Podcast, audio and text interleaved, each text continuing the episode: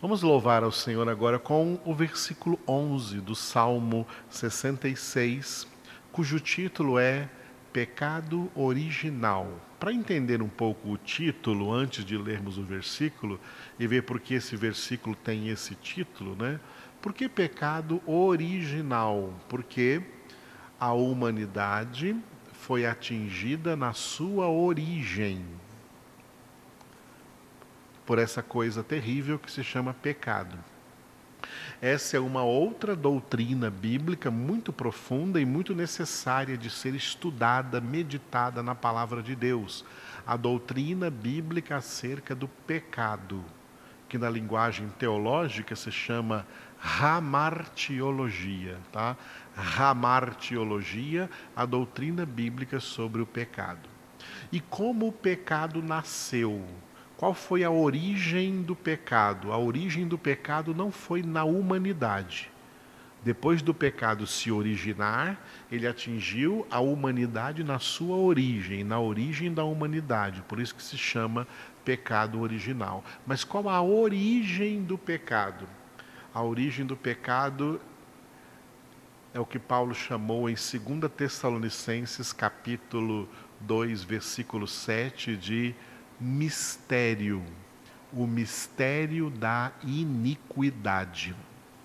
O mistério da iniquidade, iniquidade é um dos apelidos do pecado. O mistério do pecado. Tá? O mistério do pecado. O pecado surgiu de maneira misteriosa no coração de um anjo, na alma de um anjo. É um mistério. O pecado não é uma criação de Deus. Deus não criou o pecado. Deus não criou nada de mal. Tudo que Deus criou era bom. A gente vê essa repetição lá no livro de Gênesis, capítulo 1. E Deus viu que era bom, que Deus viu que era bom, e Deus viu que era bom, e por último diz: e Deus viu que tudo que ele criou era muito bom. Deus não criou o pecado. O surgimento do pecado é um mistério.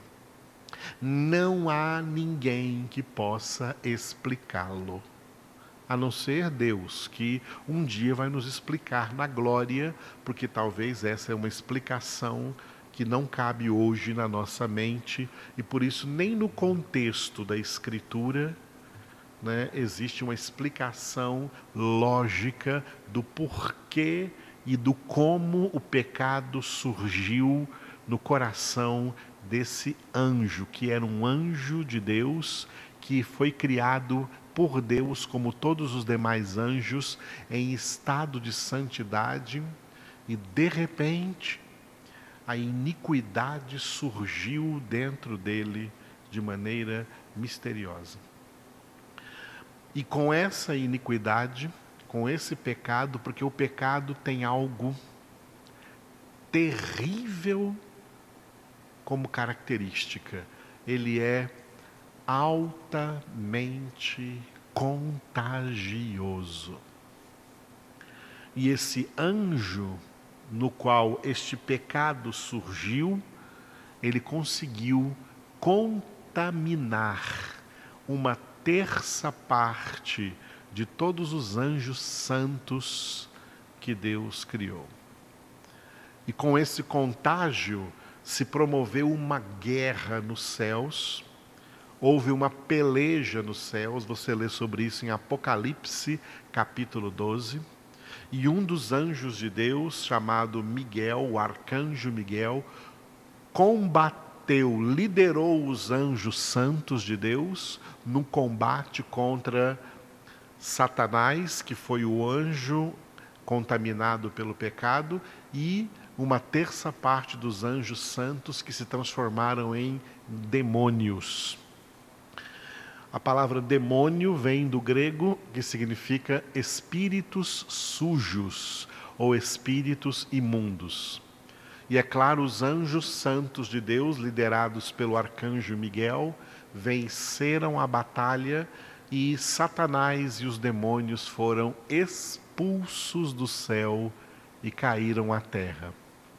Jesus estava lá na glória quando isso aconteceu, e por isso depois Jesus contou aos seus discípulos e ficou registrado lá nos evangelhos Mateus, Marcos e Lucas, Jesus dizendo assim: Eu vi Satanás cair do céu como um raio.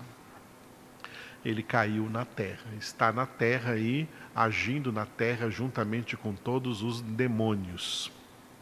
A primeira ação desse anjo caído na terra foi contaminar o primeiro casal que representava no jardim do Éden toda a raça humana e toda a natureza humana. E fazendo-os cair em pecado, contaminando-os com o pecado, em Adão e Eva, a humanidade inteira foi contaminada na sua origem. Por isso que esse pecado se chama pecado original.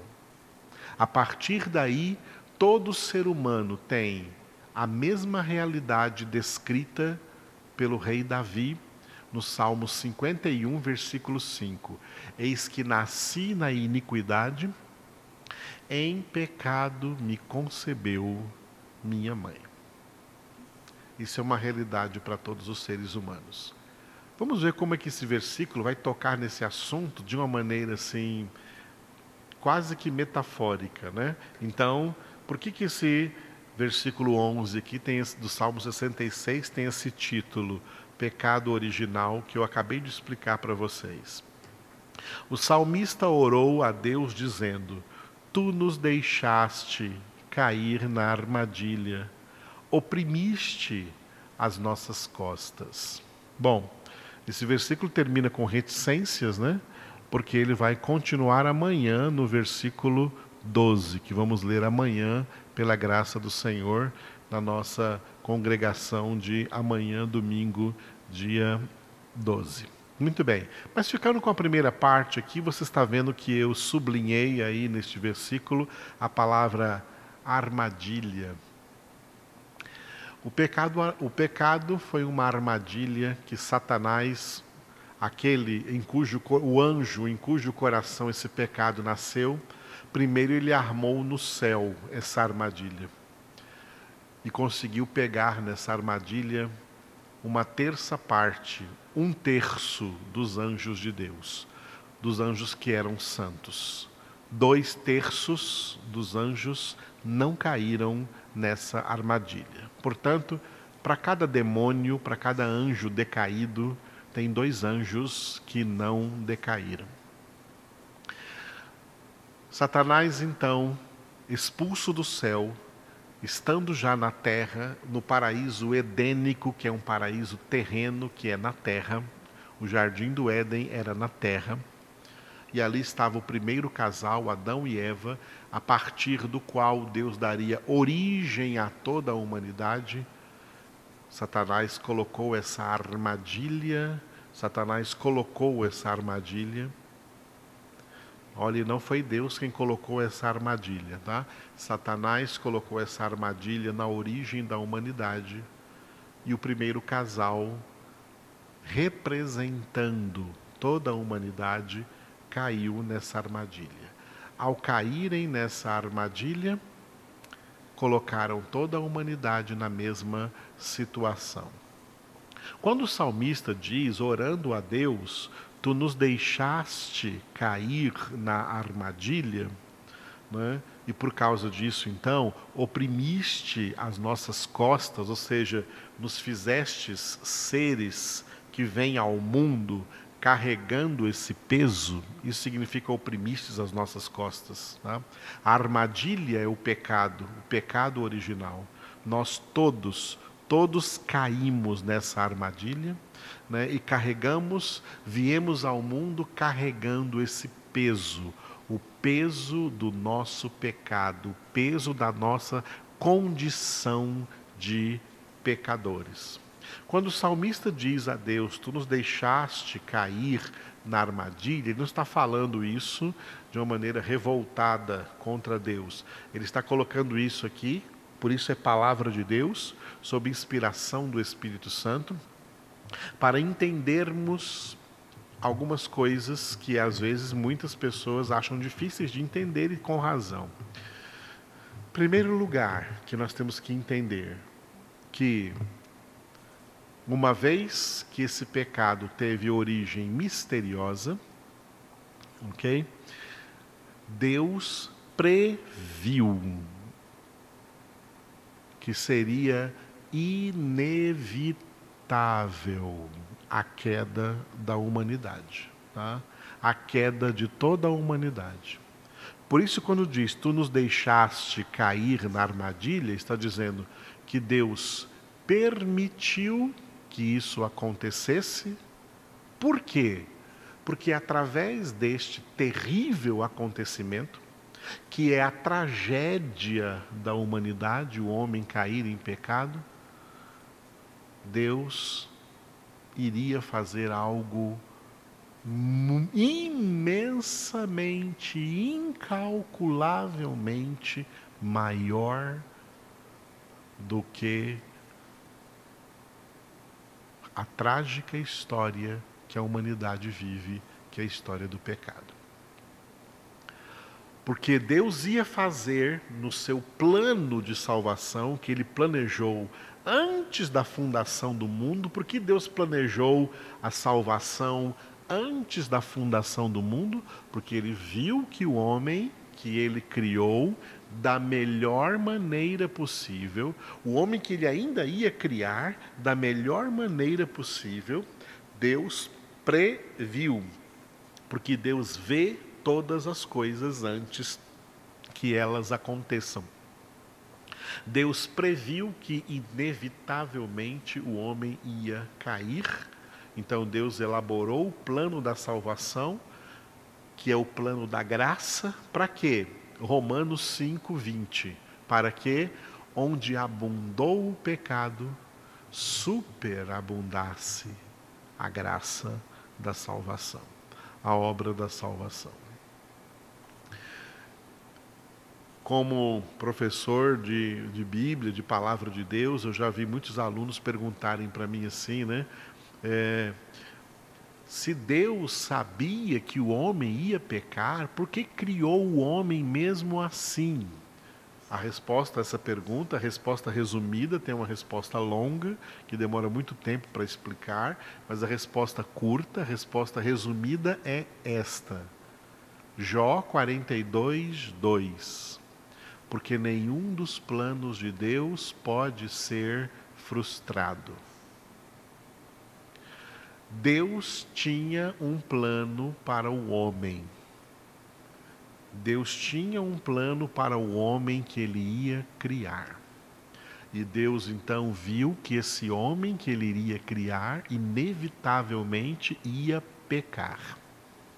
Se Deus desistisse de criar o homem por causa disso, então o pecado teria conseguido frustrar o plano de Deus para o homem. Nenhum dos planos de Deus pode ser frustrado.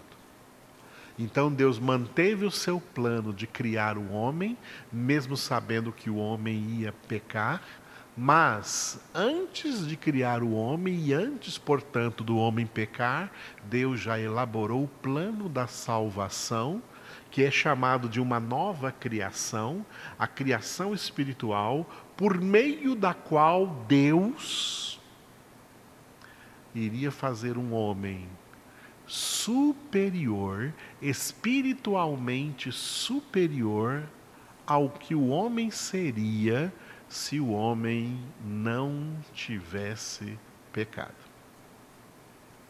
Ao ouvir falar sobre o pecado, muitas pessoas caem assim numa espécie de nostalgia ilusória e elas pensam assim: oh, se o homem não tivesse pecado, como seria bom?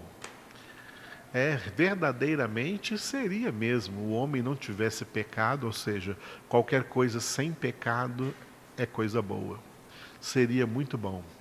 Mas, com o pecado, Deus elaborando a obra da salvação, ele faz do homem salvo um ser superior infinitamente superior, os salvos, os que são feitos filhos de Deus pela obra da salvação, são feitos homens espiritualmente superiores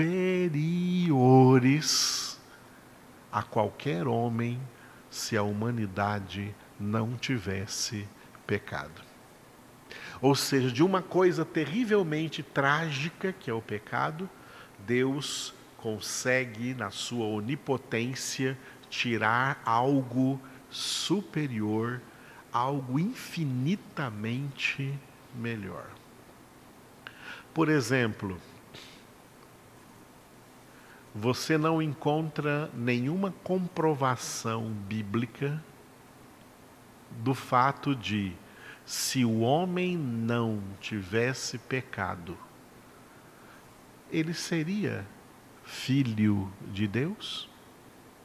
Ou apenas uma criatura criada à imagem e semelhança de Deus, mas não elevada à categoria de filho de Deus?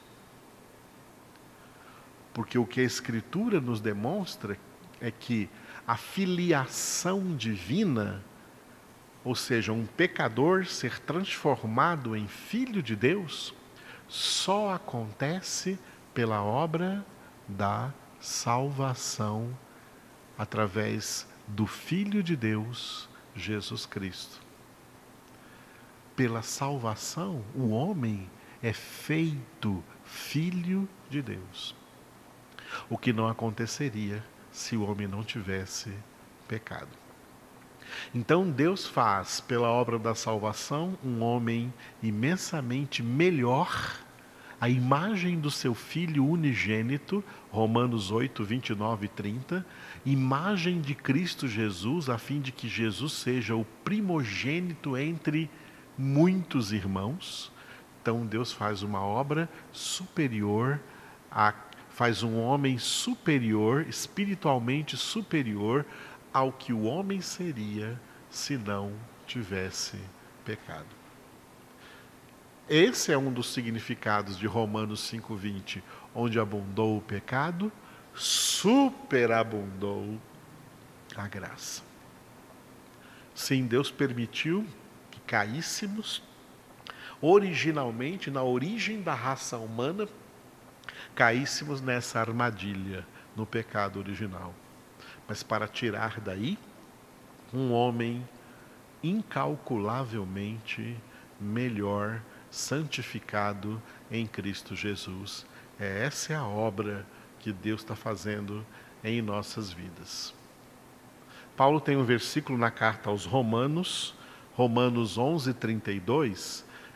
O capítulo 11 de Romanos é o final ali da primeira parte de Romanos, onde Paulo trabalhou a obra da salvação, a doutrina bíblica da salvação, e uma das das conclusões, Paulo tem várias conclusões aí no Romanos 11, uma das conclusões que ele coloca na obra da salvação é essa que está aí no versículo 32, Romanos 11, 32. Porque Deus, a todos encerrou na desobediência. Parafraseando o salmo, a todos encerrou na mesma armadilha, no pecado. Porque Deus a todos encerrou na obediência, com qual finalidade? A fim de usar de misericórdia para com todos. Porque Deus a todos encerrou na obediência, a fim, na desobediência, a fim de usar de misericórdia para com todos. E a misericórdia de Deus é que fez com que a graça superabundasse onde outrora abundou o pecado. Esse é o nosso Deus e esse é o significado aqui profundíssimo e confesso para vocês, né, concordo que é difícil não falei tudo sobre isso, nós precisamos ainda ter oportunidade de estudar muito dentro da Escritura Sagrada tudo o que significa o pecado, para que nós saibamos melhor como combater o pecado e na nossa luta contra o pecado, né, permanecer fiéis e mais que vencedores até a morte. Hebreus 12, 4 está escrito: Na vossa luta contra o pecado, ainda não tendes resistido até o sangue. A pior luta, a luta mais forte que nós temos que enfrentar, não é nenhuma luta fora de nós, é uma luta dentro de nós contra o pecado grudado em nossas almas por causa do pecado original. No entanto, maior é Deus, maior é o Senhor, maior é Jesus, maior é o Espírito Santo dentro de nós que nos guia, que guia todos os filhos de Deus a vencer esse combate. Romanos 8,14 está escrito que todos os que são guiados pelo Espírito de Deus são filhos de Deus. O Espírito de Deus nos guia a toda a verdade, que é a palavra de Deus. João 16, 13. O Espírito da verdade vos guiará a toda a verdade, e essa verdade, que é a palavra de Deus, é que nos leva à santificação.